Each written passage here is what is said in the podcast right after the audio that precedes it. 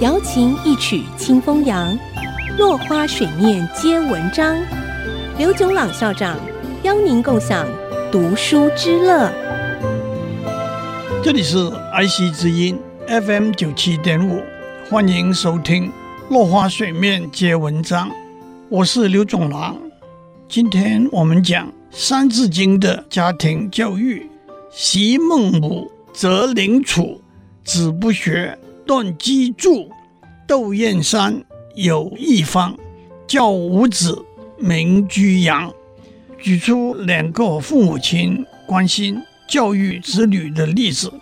孟子出生在山东周城，三岁的时候，父亲就去世了，由母亲抚养长大。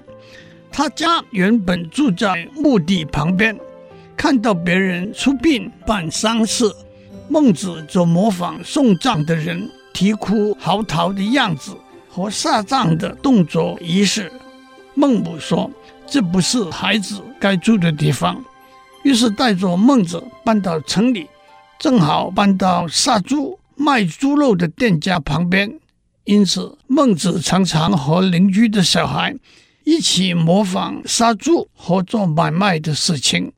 孟母又说：“这不是孩子该住的地方。”于是再度搬家到学宫旁边，每月初一、十五，官员进入文庙行礼跪拜，一样进退。孟子也一一记住了。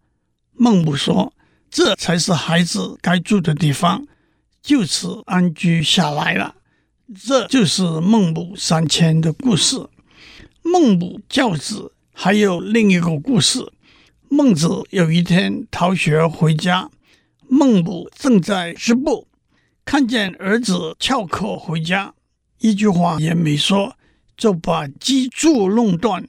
机杼是织布机上用来穿线的梭子，把梭子弄断，正在织的一匹布也就毁了。孟母告诫孟子说：“求学就像织布，一根线一根线，一点。”一滴的累积，必须持之以恒，半途而废就前功尽弃了。尚书说：“为山九仞，功亏一篑。”一仞是八尺，意思是搬一筐一筐的土来堆一座七十二尺的山。如果少了最后的一筐，仍然是没有成功的。第二个父母教育子女成功的例子是窦宇君。五代末年，有位名叫窦宇君的人，因为祖居在燕山附近，所以人们也称他为窦燕山。窦燕山有五个儿子，每一个都好好的接受教育。后来，三个中了进士，两个中了举人。就是成语“五子登科”的出处。二零一三年，台积电董事长张忠谋先生荣获台大颁授名誉博士学位，这是他拿到的第八个博士学位。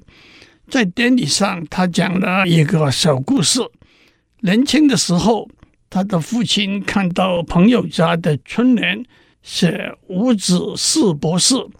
也想写一子一博士，却被母亲吐槽说好像弱了一点。张董事长接着说：“如果父亲人在世，现在就能写一至八博士，母亲也不会再说弱了一点了。”其实后来张董事长还获得其他大学的名誉博士学位。今天先讲到这里。